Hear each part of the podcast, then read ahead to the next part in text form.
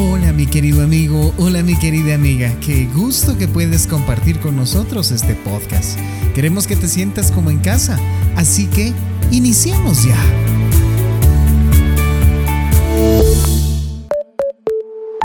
Durante tiempos difíciles, busque las formas en que Dios le proporciona cobijo y fortaleza.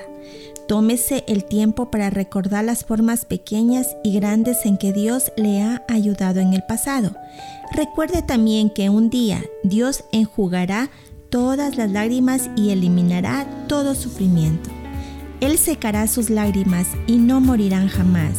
Tampoco volverán a llorar ni a lamentarse, ni sentirán dolor, porque lo que antes existía ha dejado de existir.